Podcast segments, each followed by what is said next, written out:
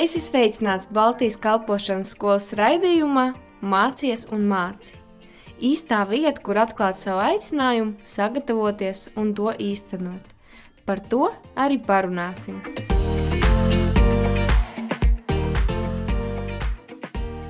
Sveicināti, darbie radio klausītāji! Ar jums kopā Jūlija Martinesa, un šodien mēs turpinām iepazīt mūsu mīļos studentus. Viesojas pie mums šoreiz Līva. Sveika, Līva! Sveiki! Lai mūsu klausītāji tevi tuvāk iepazītu, pastāst lūdzu mazliet par sevi. Tātad es esmu Līva, esmu no Rīgas, tur arī esmu pavadījusi visu savu dzīvi jau no pašas bērnības. Uzaugues neticīgā ģimenē, lai arī visu mūžu domājām, ka esam kristieši, bet nu jā, tā, tā mūsu kristietība izpaudās tajā, ka mēs gājām uz baznīcu tieši Ziemassvētkos, un tas bija regulāri tieši reizi gadā. Man gan vecmāma bija ļoti ticīga, tāpat arī vectēvs, bet diemžēl man neizdevās ar viņiem par visām tām lietām parunāt, kamēr viņi bija dzīvi. Es ticu, ka es to kā noskaidrošu tad, kad pienāks laiks. Jā. Man ir uh, divas māsas un viens brālis. Uh, man ir brīnišķīgi vecāki. Uh, nestoties to, ka viņi izšķīrās, tad, kad man bija pieci gadi, es esmu uzaugusi ļoti mīlošā ģimenē. Uh, jau no pašas bērnības es vienmēr esmu jutusies ļoti, ļoti mīlēta. Un, uh, jā, par to īpašs prieks, ka mūsu ģimenē, neskatoties uz apstākļiem, mīlestība vienmēr ir bijusi ļoti svarīga. Mīlestība, rūpes vienam par otru, tāpat arī spēja piedot. Uh, jā, ka mēs visādās sezonās esam varējuši būt visi kopā. Brīnišķīgi. Un uh, saki, uh, cik tev bija gadi, vai sanāk, pirms cik ilga laika tu jau patiesi pazini Jēzu? Ne tikai reizi gadā. Jā, patiesībā reizi gadā arī tas par, par Jēzu man bija pavisam, pavisam niecīga izpratne. Zināju tikai, ka viņš ir, bet man nebija ne jausmas par to, kāda ir viņa nozīme. Jā, man atgriešanās notika pirms diviem gadiem. Un, uh, tas, tas arī bija tāds jau savā veidā, jau tāds iesākts stāsts, ja tā varētu teikt. Jo uh, vasarā, tas nāk pirms diviem gadiem, vasarā es sajūtu pēkšņu aicinājumu, ne no kurienes, uh, sākt lasīt Bībeli. Es atveru Bībeli, uh, Bībeles sākums nelikās īpaši aizraujošs, un man likās, uh, ko tur cilvēki vispār ir atraduši. Un tāds arī man beidzās. Bet tad pēkšņi man likās, ka jāsāk iet uz baznīcu.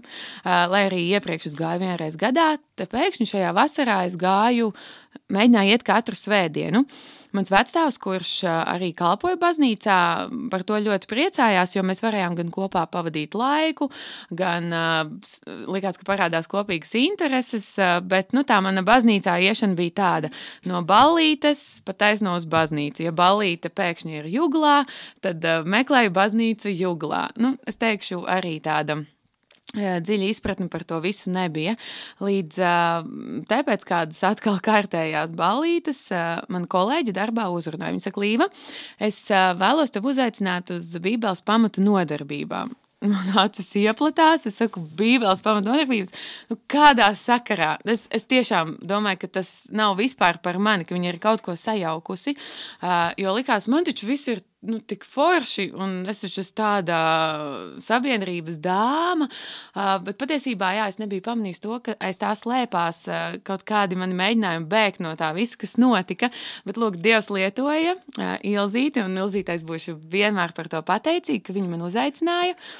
Un, uh, Es mēģināju pretoties, bet uh, gal galā tomēr šim aicinājumam atsaucos. Un tā nu es nonācu Bībeles pamatnodarbībās.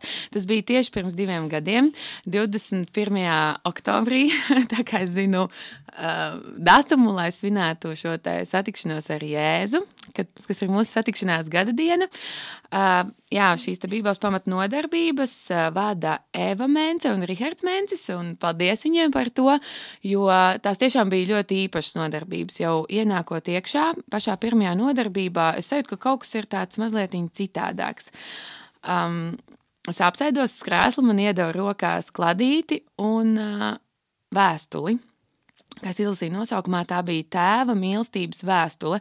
Es sāku lasīt, un vienkārši nespēju noticēt tam, kas tur bija rakstīts, jo uh, tur es ieraudzīju to mīlestību, kur es visu mūžu patiesībā arī biju gan meklējusi, gan arī pati uzskatījusi, ka tieši tādai ir jābūt mīlestībai.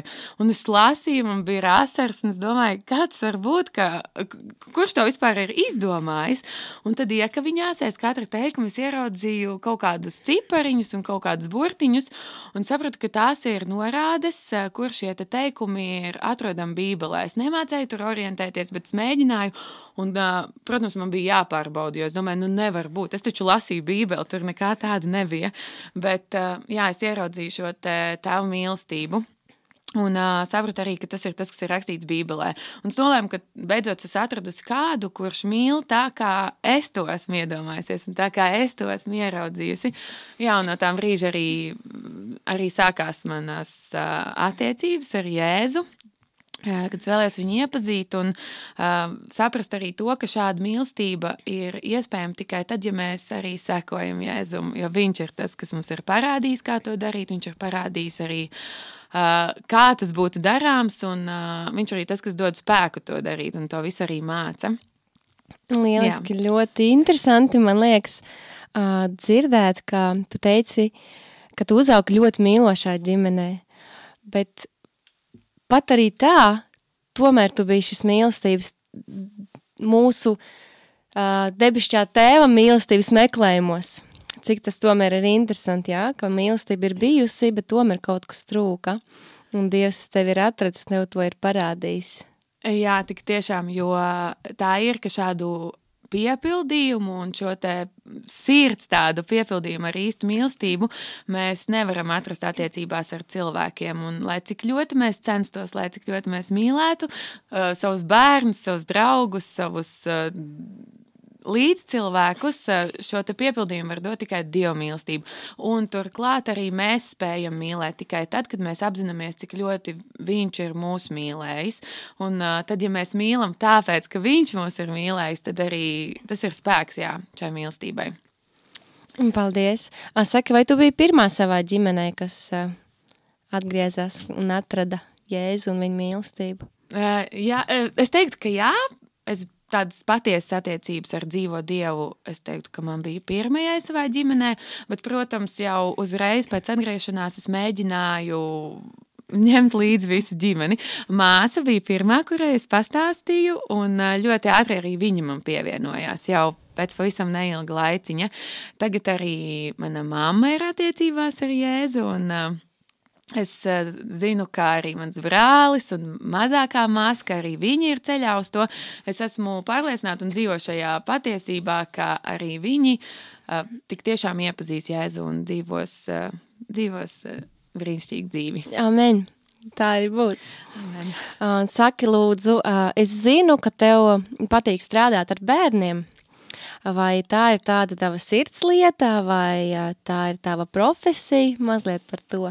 Uh, jā, darbs ar bērniem ir gan mana sirdslieta, gan arī mana profesija. Jo, uh, jā, es, es pat īsti nevaru pateikt, cik gadus jau es ar bērniem strādāju, bet uh, jā, tas ir ilgs laiks jau. Jā, un uh, ko tieši, kā tu esi skolotāja vai, teiksim, uh, skolotāja skolā, pirmskolas skolotāja, ko tieši ar bērniņiem, kādā veidā uh, nodarbe tā ir? Patiesībā visas manas nodarbes ir saistītas ar bērniem, bet uh, līdz uh, BSM-am sanāca tā, ka es biju mūzikas skolotāja pirmskolas izglītības iestādē. Vienkārši brīnišķīgā bērnu dārzā, tas ir privātais bērnu dārzs, Kreakits, kur tik tiešām liela nozīme tiek pievērsta bērnu emocionālajai audzināšanai. Arī Bībelē ir teikts par visu vairāk sargi savu sirdi, tad nu, šī ir vieta, kur ļoti rūpējās par to, lai bērni sargā sargātu savas sirdis, lai mēs iemācītos jau no mazotnes, jā, šīs jā. sirds nosargāt. Un saki, cik ilgu tu tur, sanāk, tur strādāji tajā dārziņā, pasniedzot mūziku? Mm, ja nemaldos, tie varētu būt kādi deviņi gadi noteikti. Man grūti pateikt. Devi, tas ir tāds nopietns numurs. Jā, Jā es... bet uh, sanāk līdz pat... Uh, pirms tu atnāci uz skolu, tu vēl tur strādāji, jā, es tā saprotu? Jā, es strādāju līdz pat pašām, pašām. Jā, tad jā, saki, laikam. lūdzu, tā kā pirms diviem gadiem tu atgriezies un tu jau strādāji tajā skolā, vai tavu darbu ir kaut kādā veidā ietekmējis tas, ka tu jau, nu, sastapt Jēzu, tu viņu iepazini, jā, kaut kāda, es varu iedomāties, dzīves uzskati ir mainījušies, jā, kā tas atspoguļojās tavā darbā? Mm, jā, mainījās, nedaudz mainījās arī tas, kā es vēlos strādāt, jo um, Man ļoti žēl, bet ļoti uh, labi ir redzams, cik ļoti pasaule ieguldās bērnos, cik ļoti bērni dabū visu to, ko pasaule piedāvā. Un tā, tas nav gluži izmeklētākais. Viss tās ir arī daudz dažādas lietas, kas bērniem nenāk par labu. Uh, kaut vai, nezinu, tagad nāk prātā nesenie svētki, Helovīni, ko svin tik tiešām ik uz stūra, patiesībā pat neapzinoties, ka tādā veidā tiek svinēta nāve, tiek godināta apzināta nu, šī tumsas puse, un, uh, un tas man šķiet tik nepareizi, jo bērniem tik ļoti ir vajadzīga šī gaisma. Un uh, tas, ko es jūtu savā darbā, ka man gribas uh, dot vairāk, š, vēl, vēl vairāk šo mīlestību, vēl vairāk šo gaismu. Un uh, savā ziņā man uh, brīžiem bija grūti, jo. Uh, Uh, bija kaut kādas lietas, kas man ir jādara, tāpēc ka tās ir jāmāca, bet uh, tās īsti negāja kopā ar to, ko es vēlētos mācīt bērniem. Un, uh, jā, un vēl arī tas, ka tā mana dedzīgā vēlme arī bērniem parādīt, ka viņi ir ļoti mīlēti. Ne tikai no manas puses, ne tikai ka es viņus mīlu, bet arī Dievs viņus mīl. Jo tik daudziem pietrūk šīs mīlestības. Un bērni ir tie, kuri savā ziņā ir tik ļoti mīlēti, bet uh, tas mūsdienu tāds pasaules ritms bieži vien viņus atstāja novārtā. Un tik daudz bērnu šobrīd nemaz īsti nezina, ka viņi ir mīlēti. Viņi ir kopā ar vecākiem, bet uh, šis skrējiens ir liels un, uh, un, un darbu pienākumu ir daudz, un bērni tik daudz laika patiesībā pavada vienatnē. Un, man sāp sirds skatoties, ka viņi viņi ir nu, tik, tik, tik ļoti vientuļi. Ne, ne, es nesaku, ka tādi ir daudzi vai ka tādi ir visi, bet redzot šos vientuļos, sirdī vientuļos bērnus. Gribētos katram pastāstīt par Jēzu, katram izstāstīt, ka viņš ir ļoti mīlēts, ka viņš ir ļoti svarīgs un, un ka viņš vienmēr var lūgt, ka viņš nekad nebūs viens, ka ir kāds, pie kā viņš var iet savās bailēs, ka ir kāds, kam prasīt padomu un ka ka, ka viņš nekad, nekad nebūs viens, pat tad, kad liksies, ka neviena cita nav blakus. Un, um, tagad arī iepazīstot uh, draugu bērnus, kuri pazīst Jēzu, redzot, ka, ka bērns lūdz. Man liekas, tas ir, tas ir labākais, ko mēs varam bērniem iemācīt. Vienkārši veidot attiecības ar Jēzu. Jā. Izklausās, ka Dievs tiešām ir devis tādu dāvanu un mīlestību pret bērniem, un varbūt arī uh, tevi tajā lietā izmantos, un tajā lietā varbūt arī tevi sagatavo, kurš to lai zina. Bet runājot arī par šodienu, ja, šodien tu, šogad, šodien tu mācies šeit skolā, un es atceros, ka vēl pagājušajā gada oktobrī tu jau biji iesūtījusi savu pieteikumu Un tad arī, cik saprotu, to laiku tu jau arī bijusi jau vienu gadu ar Jēzu. Un vairākas reizes arī atbraukusi, bija atbraukusi pie mums ciemos uz uh, skolu. To es atceros. Kā, kāds ir bijis šis ceļš, kā tu pieņēmi šo lēmumu? Pirmkārt, nākt mācīties. Un otrkārt, tu veselu gadu gandrīz gaidīji, lai beidzot tiktu un sāktu mācīties kāds ir bijis, kāds ir bijušas šīs gaidas, vai negribējās jau ātrāk, vai, vai tomēr varbūt bija kaut kādas šaubas tajā visā ceļā, un tu gribēji mainīt savu lēmumu. Jā, tad, kad es tikko atgriezos un uzzināju arī drīz vien par šo skolu, man likās, wow, cik tā ir laba vieta un cik ļoti es gribētu kādreiz tādā nonākt. Bet uzreiz sapratu, ka tas nav iespējams, jo man taču ir stabils darbs, kurā man noteikti jābūt, un es tur esmu tik ilgi, jau es nevaru iet prom no darba. Dzīvokļa kredīts jāmaksā, un, un vispār, nu, nu, kas tā pa skolu, neviens taču nesapratīs, visi domās, ka es esmu dīvaina, nu, ka tas noteikti nav priekš manis. Bet man liekas, ka tas ir brīnišķīgi nonākt šādā vietā. Un likās žēl, ka es esmu nokavējusi. Ja es būtu bijusi jaunāka, tad man noteikti būtu iespēja doties uz turieni. Uh, un tā arī šo domu atliku līdz uh, pienāca tāda situācija, ka man nācās pieņemt lēmumu darbā, kuru es īsti nevēlējos pieņemt. Lai es varētu turpināt darbu bērnu dārzā, man bija jāvakcinējās. Um, Es, protams, zinu, ka es esmu pasargāta un es uh, varu būt droša, ka nekas man nekaitēs. Uh, tāpat arī šī vakcīna, bet uh, Kaut kā tā sanāca, ka man likās negodīgi pieņemt lēmumus, kas nav pat atkarīgi no manis. Es tik ļoti mīlu savu darbu, un es nebiju gatava to pazaudēt. Tāpēc es daudz arī par to lūdzu, un likās arī, ka es saņēmu šo apstiprinājumu, jā, ka es varu vakcinēties, nekas man nenotiks. Un, tā tik tiešām arī bija. Es bez bailēm saņēmu šo vakcīnu. Un tieši tā bija diena, kad, kad Dievs man vienkārši atklāja to, ka ja reiz es esmu gatava pieņemt lēmumus, kas nav vispār saskaņā ar manu sirdi un to, kā es jūtos, ja es esmu gatava pieņemt šādus lēmumus darba dēļ, tad uh, darbs man ir tādā tik augstā pozīcijā, ka tas jau vairs nav veselīgi. Un, uh, Nāca dažādas šīs atziņas, un es sapratu, ka vairākas lietas, tā skaitā darbu, arī kaut kādas, nezinu, varbūt cilvēku viedokļus vai uh, kaut kādu viltus tādu nepieciešamību pēc manis, ka es esmu tik daudz lietas nolikusi vietā, kur patiesībā būtu jābūt dievam. Un es sapratu, ka nē, es netaisos likt nekādas lietas citās pozīcijās, un tā bija viena diena. Tas bija tiešām viena diena, kad viss tas, kas man bija nolikts dievu vietā, vienkārši zaudēja savu statusu. Un, un lai arī es par BSM biju mazliet likās kā aizmirsusi, uh, pēkšņi sapratu, ka tas ir tas, ko es vēlos darīt. Es vēlos nākt uz šo skolu, jo uh, tagad tas, pēc kā es biju dzinusies, darbs, nauda, uh, karjera, atzinība, tas viss pēkšņi bija atkritis, jo es nolēmu, ka tas vairs nebūs tas, kas valdīs par manu dzīvi. Un, uh, jā, uzreiz arī es uzrakstīju pieteikumu. Un, uh, un sāku gaidīt, sāku gaidīt, ļoti priecājos par iespēju braukt ciemos, paskatīties, kā šeit viss notiek. Un, uh, jo es vairāk šeit braucu, jo es vairāk vēlējos šeit nonākt kā studente. Un, jā, bija kaut kāda tāda izaicinājuma pa vidu, ka likās, ka, nu, nē, kā es tomēr kaut kādas lietas sakārtošu, bet Dievs runāja visā šajā situācijā, kad man radās kādas bažas, Dievs uzreiz deva risinājumu, piemēram, par finansiālo pusi. Es, es lūdzu Dievam, lai Viņš man rāda, ka ar finansēm viss būs kārtībā, un man piezvana un piedāvā projektu, kas ir pilnīgi ārpus mana darba, kas nes vienkārši papildus ekstra kaut kādus ienākumus, lai saprastu, saprastu ka šīs finanses tiks nodrošināts. Un tā arī ar visām pārējām lietām, kur bija kādas bažas, tur uzreiz nāca risinājums.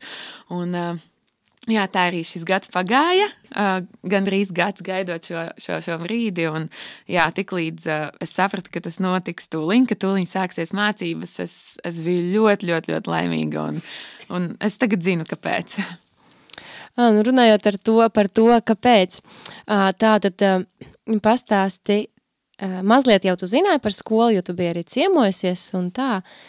Bet kopumā kādas ir bijušas tas cerības un ko tu gaidīji no skolas?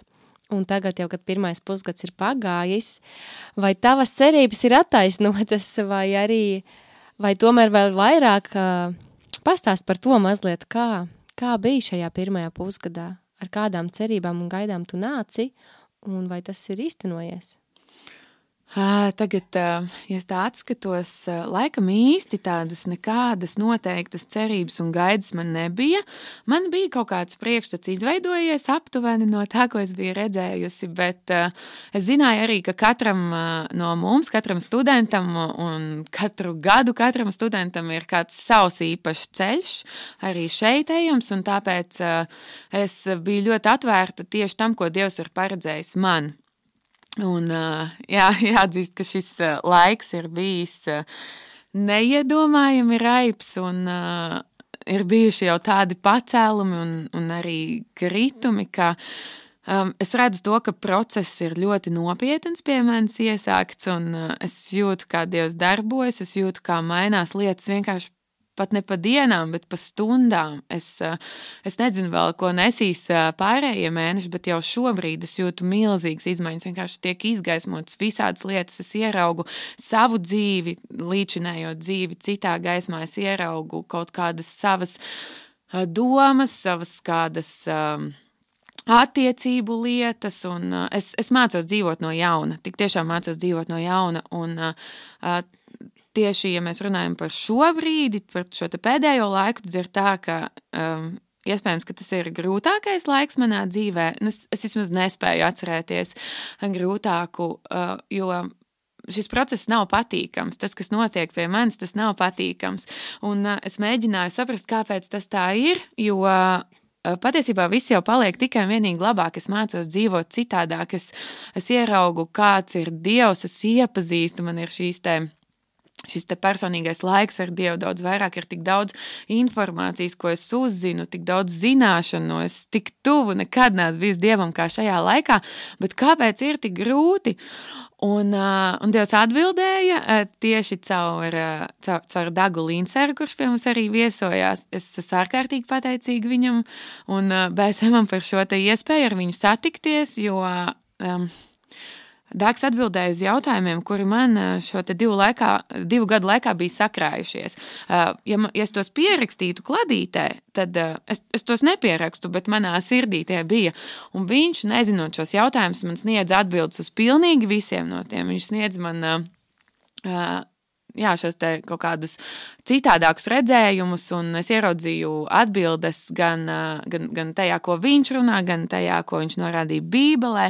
Un pār pār visu, jā, te, šis, šis lūkšana laiks ar viņu kopā, kad Daks aizlūdz par mani, tad viņš atklāja šādu lietu. Tātad Bībelē ir teikts, ka Dievs maina mūsu sirdis, ka Viņš maina akmens sirdi pret miesas sirdi.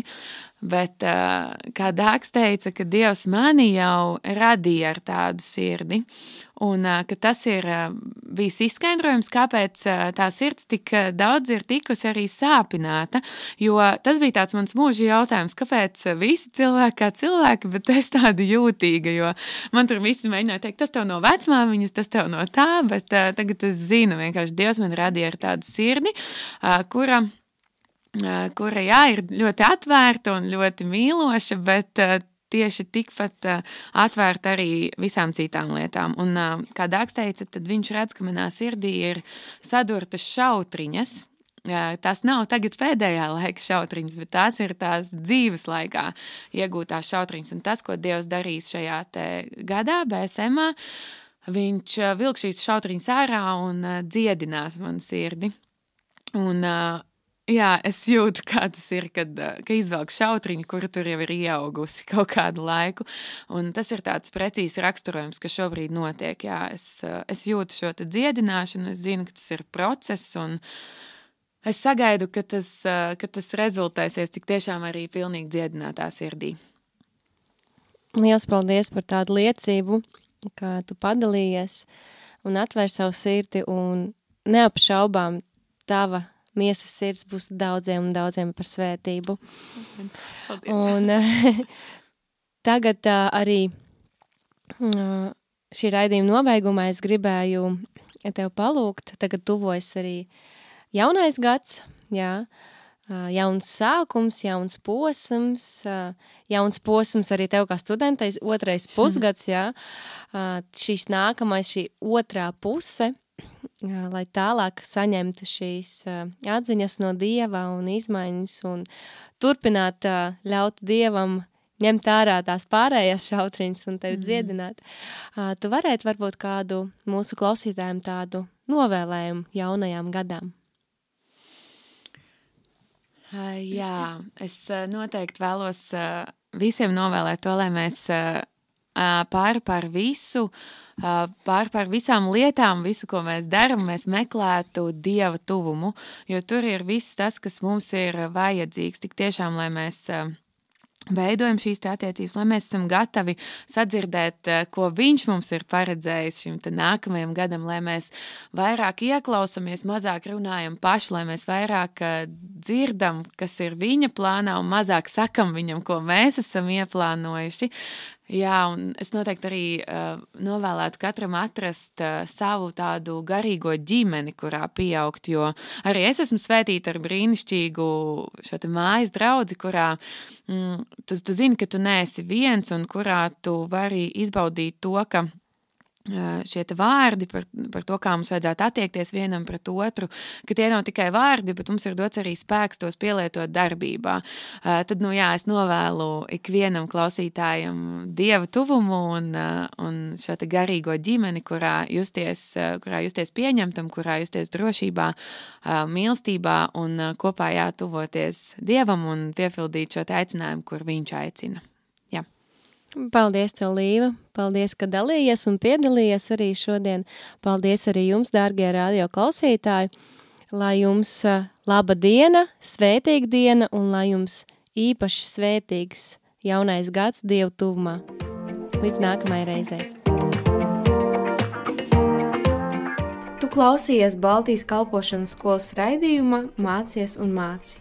Dieva gudrībā un viņa vadībā tevai dzīvei ir nozīme.